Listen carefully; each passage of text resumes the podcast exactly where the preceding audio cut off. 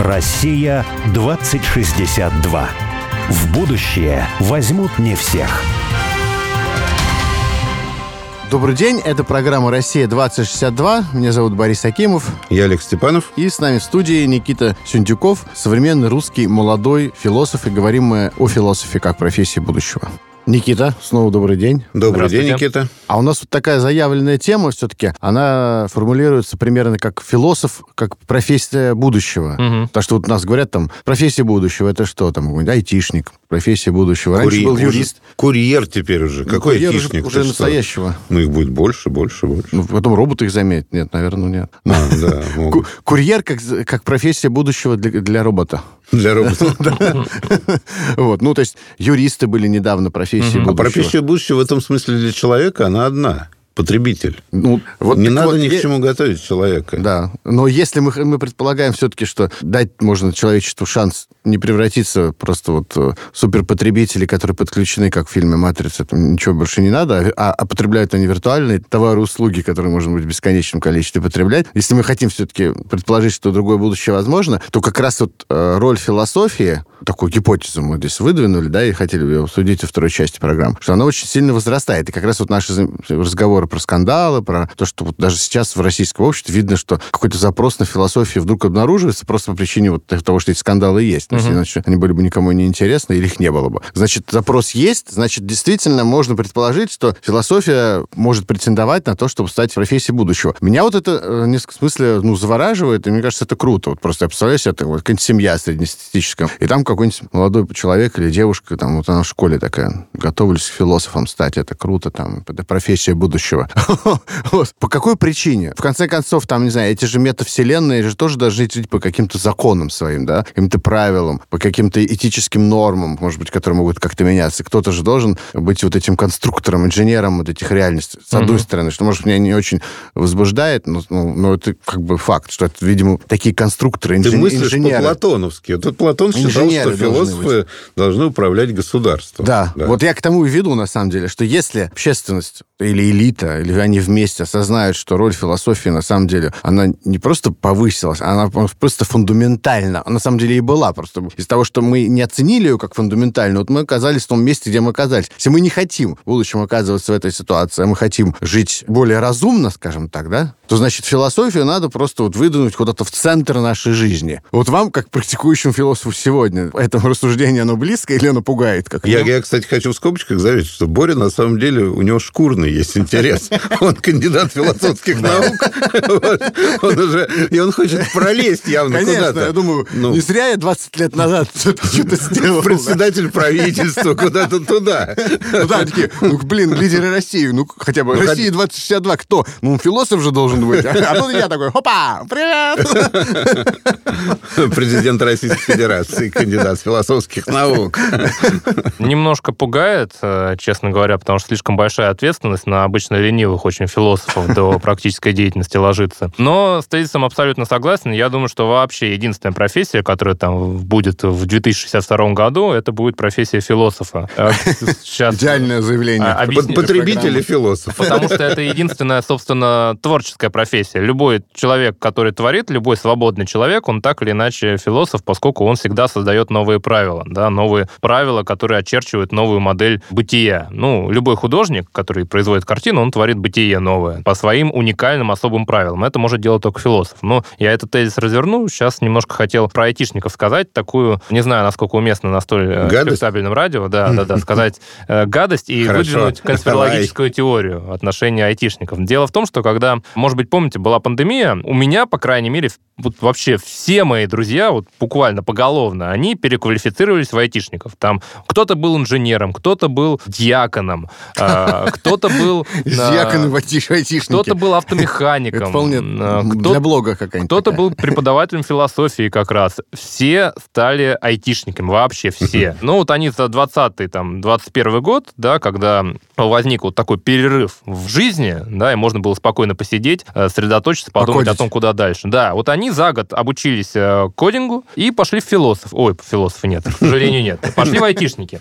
Кстати А- говоря, у айтишников очень популярна стоическая философия. Стоицизм — это прям для них тренд. Так вот, а когда вот начались э, СВО, да, после 24 февраля, я обнаружил, что у меня на Ютубе очень часто вылезает реклама. Иди в IT, иди в IT. И какие они там бонусы предлагают? Что ты не привязан к политической ситуации своей страны, можешь работать в любой точке мира, ты абсолютно свободен, у тебя развязаны руки, ты свободно устраиваешь свой график. В общем, идеальная профессия будущего, да. Ты не работаешь на папу, ты независим, ты автономен, ты вот такой прекрасный, разудалый, э, замечательный гражданин. Ну вот, и я думаю, что... Гражданин мира. Гражданин мира, да, Ситайон дю Монде, как Достоевский любил выражаться, такой все человек э, в дурном смысле, да, существо не привязанное ни к чему, опять же, конкретному живому, виртуальное существо. И я думаю, вот это настолько массовая пропаганда этой IT-работы. Мне, причем все мои друзья, которые переквалифицировались в айтишников, каждый наша с ним встреча начиналась с того, что тебе тоже надо идти. Это прекрасная профессия. Просто самая лучшая профессия из возможных. И они говорили только об IT. И в какой-то момент у меня возникло ощущение, что это буквально секта.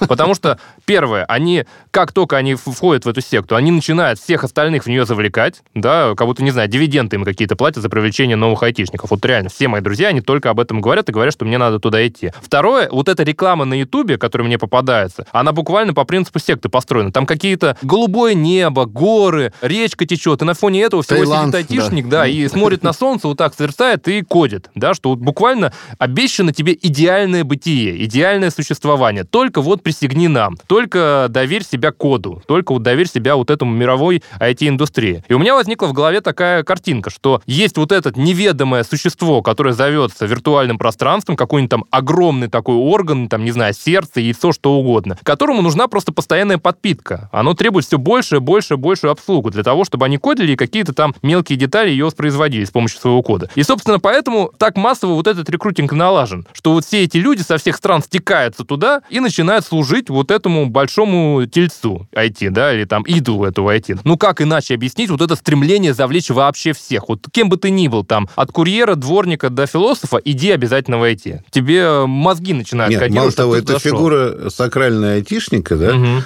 Она в купе с э, идеей всеобщего туризма, она завладела и экономической Мгм. мыслью а, наших э, урбанистов и государственных айтишниками и служащих. поехали. Ну, то есть, если ты спросишь у любого градпланировщика, урбаниста, да, или какого-нибудь там сотрудника Министерства экономики, а вот как вот вообще, в принципе, можно оказаться не в большом городе? А как вы мыслите себе вот жизнь сельской местности, деревни и все такое прочее? Он скажет тебе две гениальных вещи, вот, абсолютно бессмысленных и тупых. Это то, что в деревне будут жить айтишники, которые там будут, э, собственно, заниматься Кодингом. да, кодингом, да. Им ничего не надо. Они там зарабатывают деньги, просто будет доставка, какие-нибудь дроны будут прилетать, доставлять им покушать. И они будут э, заниматься туризмом, э, они будут смотреть на коровок на каких-нибудь, там, может быть, там молочко где-то попьют, будут перемещаться по стране. Вот такой вот псевдо такой, ну, такой рай потребительский, да. При этом не в русской деревне, а в новозеландской, потому что, Ну, если обратите внимание, вот это массовый исход, который у нас в этом году произошел, да, медаль за взятие Верхнего Ларса, больше всего обладатели этой медали были айтишники. То есть, а и опять же, здесь конспирологическая теория. У меня вот есть такая идея, что они были такими, знаете, как есть спящие шпионы, которые в нужный момент, они ведут себя как обычные граждане, но в нужный момент, когда там власть имущие от них требует, они просыпаются, начинают какие-то активные политические действия. Вот айтишники то же самое. Они были спящими Мгм. шпионами зарубежного государства на нашей территории, которые себя, конечно, такими не осознавали. Но в нужный момент они поняли, что пора валить, нужно уезжать. Почему? Потому что они айтишники, потому что они привязаны вот к этому мировому внегосударственному гегемону, да, вот этому мировому глобализму, который в нужный момент им сказал, что все, на территории России тебе больше делать, брат, нечего, надо ехать куда-то еще. То есть настолько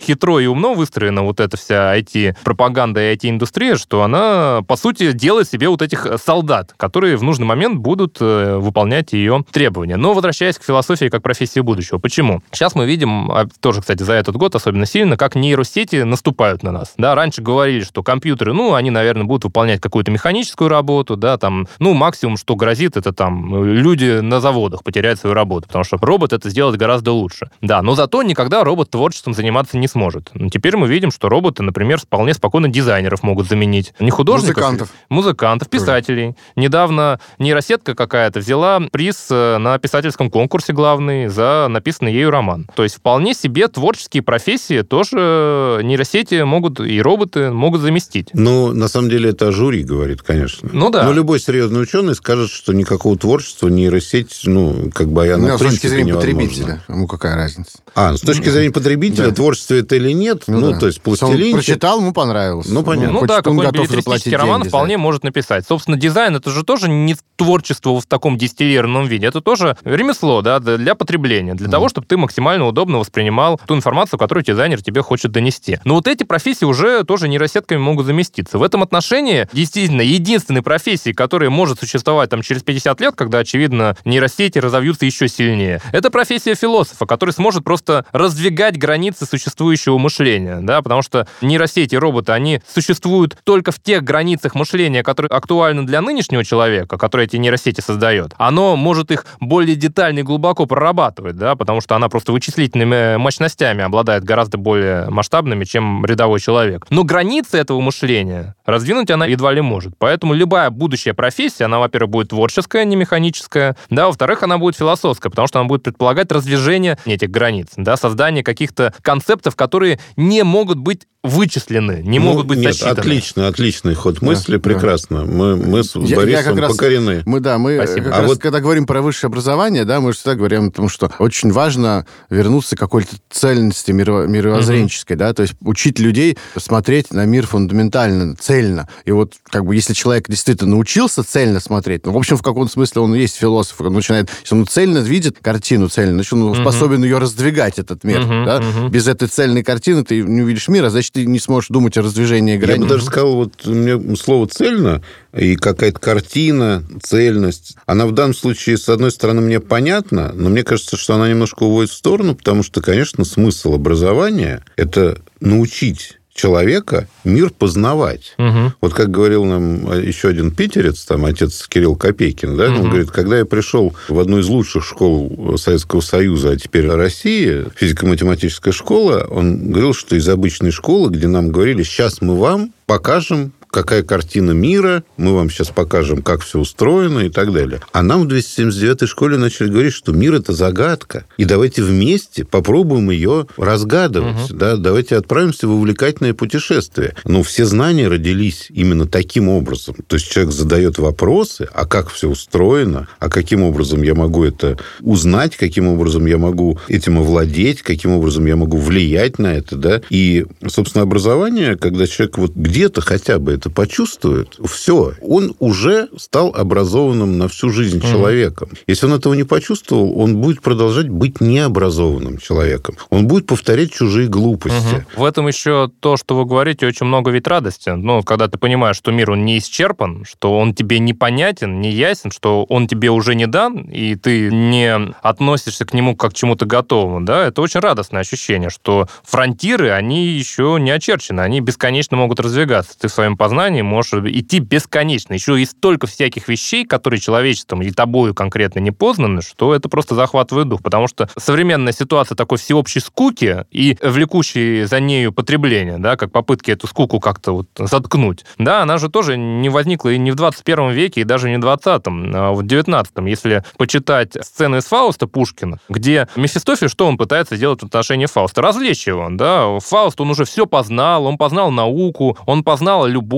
он познал общество, он преисполнен, он максимально преисполнен всем. Европейское общество и, того времени, да, и уже и нынешнее, это перезрелое общество, оно уже всего достигло, и больше, ему больше некуда идти. Поэтому он начинает себя развлекать, в том числе самыми страшными вещами. Ну, в сцене из Фауста это корабль тонет, который приходит в порт, да, потому что Фаусту просто скучно, он не знает, как э, себя развлечь, и он говорит, ну, пусть корабль потонет, хоть красиво посмотрю. Но современное европейское общество, оно начинает себя развлекать, ну, и не только, и российское тоже. Например, перемены пола. Ну, потому что уже скучно, давайте хоть, хоть там, не знаю, гениталии себе отрежем, может, это повесе- от этого повеселее будет. Э, Да, то есть вот это э, ощущение, что мир уже закончен, он уже готов, ну, выраженное там в идее конца истории, да, он уже готов, ничего нового не будет, ничего нового тебя не ждет. Оно как раз идет из этой парадигмы, то, что А то есть ничего нет, поэтому давайте искусственное что-то ну да, хотя бы как-то вот начнем баловаться, искусственно создавать что-то новое. То, что, о чем вы говорите, вот это готовая картина мира, да, по сути, сциентизм. Абсолютистская, да, вот как наука в нынешнем ее виде дает ее нам, да, что уже все понятно и ясно, надо эту книжку прочитать. Вот она как раз ведет к этому Да не надо книжку мышления. читать, надо этих популяризаторов Ну или, да, научпоп послушать, таких да. новых э, оракулов наших, да, новых пророков, по сути, которые вот уже несут нам, как Прометей, огонь знаний вот с высот вот этих, с высот э, башен и слоновой кости, где сидят великие ученые, да, вот нам, простому народу, несут, и потом этот простой народ будет говорить, ха, там, в космос летали, Бога не видели. Это ведет к скуке и к иссушению мышления, да, к апатии, к депрессии, ничего уже не сделать. Картина мира — это всегда снимок с мира, да, это некоторая ограниченная его, очень ограниченная его копия. Ну, вот то самое, опять же, означающее без означаемого. Симулятор этого полного мира, который всегда n плюс 1, который всегда богаче нашего представления о нем. Поэтому, действительно, мир как загадка, мир как еще не готовое, мир как то, что следует только познать. Вы когда говорите про цельность, да, тут тоже есть э, опасность такая, что мы мир воспринимаем как цельность, и сами, претендуя на цельное мышление, мы думаем, что мир нам уже в пределах этой цельности дан. Но образование, оно, собственно, о том и говорит, что есть некоторый образ, к которому мы должны стремиться и который мы бесконечно заполняем. Есть некоторые божественные контуры, к которым мы бесконечно должны стремиться, но они вечно от нас удаляются. Да? Это такой вечно удаляющийся горизонт. Вот, кстати, у отца Сергея Булгакова в «Философии хозяйства» великолепно совершенно показывается, что познанием является не только теоретическое познание мира, но и вещественное познание, угу. просто как труд. Да? Угу, угу. Много раз думал, что, ну, например, вот очень простая вещь. Вот мы когда учились в школе, да, еще вот до восьмого класса, когда вместе еще вот не было разделения, там кто-то пошел в ПТУ, а кто-то пошел в десятый класс, соответственно, потом получать высшее образование. У нас ребята, которые не пошли получать высшее образование, многие стали достаточно талантливыми какими-то вот ремесленниками, да, в разных областях, в том числе, например, ну, для меня там загадочная область, там, да, мотор машины. То есть, в принципе, угу. я теоретически понимаю, как это все работает, да, но практически вот познать руками вот это вот все угу, разобрать, угу. собрать и так далее,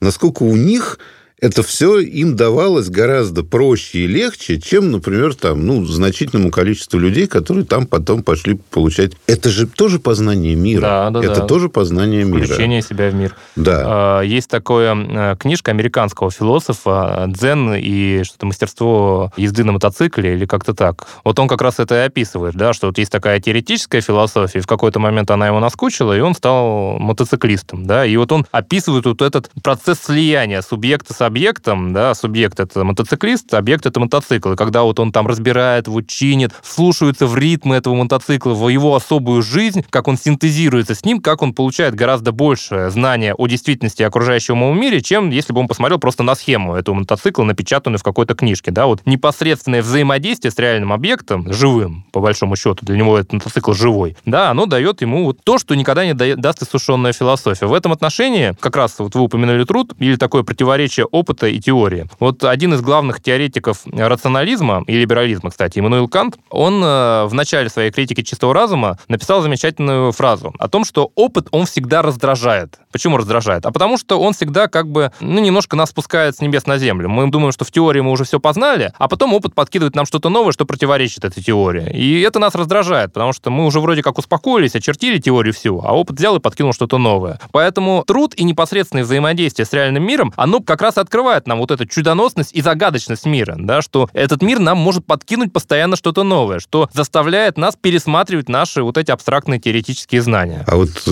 интересно, что нас спасет? Твой любимый Достоевский говорил, что красота спасет мир. Это что значит? О, тут долго надо вдаваться в это, потому что говорил это не Достоевский, и даже не князь Мышкин, не его герой, а говорил Ипполит, один из героев идиота, который высмеивал тем самым Мышкина. Ну, у Достоевского у него есть более конкретное, собственно, его собственное выражение, там в черновиках найденное. Не просто красота спасет мир, а мир спасется красотой Христовой, да, то есть не абстрактной красотой, не каким-то возвышенным, но пустым идеалом, существующим только в мысли, а красотой конкретного живого существа, существовавшего в конкретный исторический момент Христа. И при этом не пассивно спасет, а спасется, то есть сама себя спасет через созерцание красоты Христовой. Поэтому, если мы помним о вот этой конкретности, действенности, реальности Христа, в том числе и через труд, да, воспринимать труд как христианское понятие тоже вполне себе актуальная вещь. Если вот мы вспомним о живом облике Христа, а не просто в абстрактной виртуальной какой-то красоте, тогда мир действительно может спастись. Но спастись только через собственное соучастие в этой божественной красоте. А вот вы занимаетесь Достоевским много, и, возвращаясь к началу, может быть, нашей программы по поводу русской философии, философии. Ну, какая-то такая банальная вещь, да, тут говорят, вот русские философы, они как-то вот почему-то чаще в роли писателей выступали, чем философов. Мгм. Но в этом может быть какая-то сущность, э, сущностное отличие вообще русской философии от философии вообще в том, что на этом языке, в этих конструкциях каких-то привычных невозможно, ну или как-то проще, эффективнее философствовать именно в литературном жанре. Мгм. Может быть, философия будущего русская — это какой-то всплеск новой русской литературы, которая осмыслит Мгм. мир и даст нам поводы задуматься, кто мы такие, понять, возрадоваться этому и идти познавать мир.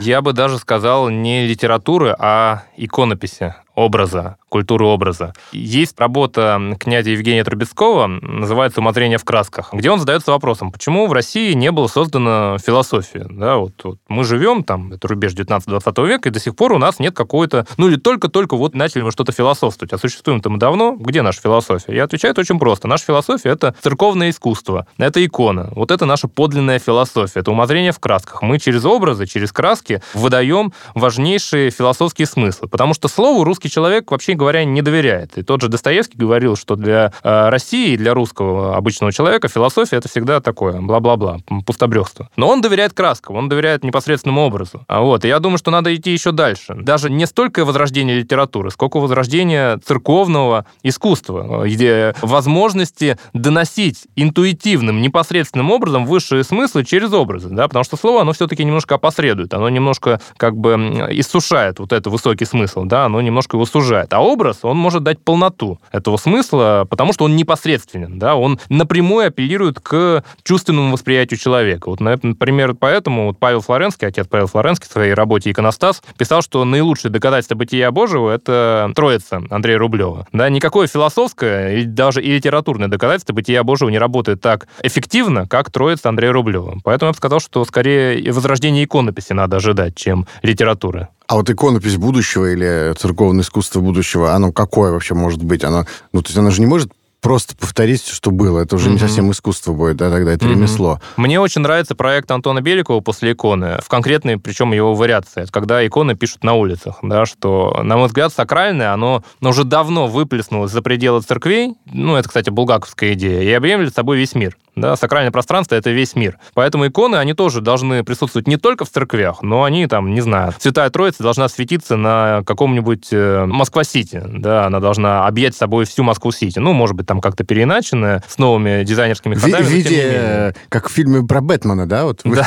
на да, небо. да, да, да, да, да, да, да. Прожектор. Вызываем русского бога. Про- Прожектор, прожектор А, кроется в да. Прекрасно, прекрасно. Вот э, таким образом, да. Я Боря всегда говорил, слушай, ты художник, понимаешь? Ну, вот, вот, вот как вот он обрадовался, Да-да-да. кто бы видел. Да.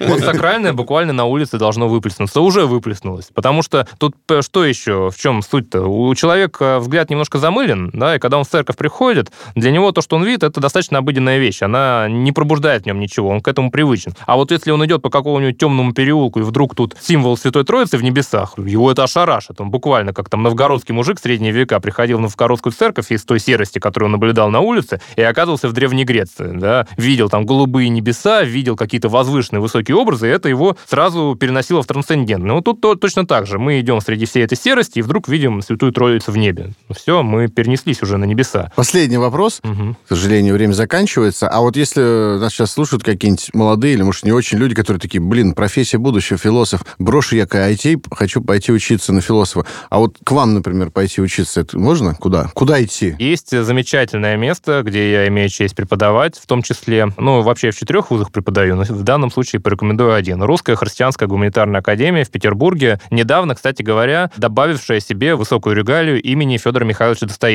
по согласованию с э, внуком, ну, пра-пра-пра-пра внуком Достоевского, называется она теперь имени Достоевского или Академия Достоевского. Там мы как раз, учебная программа выстроена таким образом, чтобы воспитывать цельного человека, это одна из главных аксиом э, нашей Академии. Там мы больше акцентируем внимание на такой консервативный, классический подход к философии, то есть в меньшей степени занимаемся там 20 веком, в большей степени немецкой классикой, русской религиозной философией. Поэтому вот философия будущего, не забывающая свои истоки, а наоборот, с помощью этих истоков, глядящая в будущего, вот э, одно из мест, где ее можно обнаружить.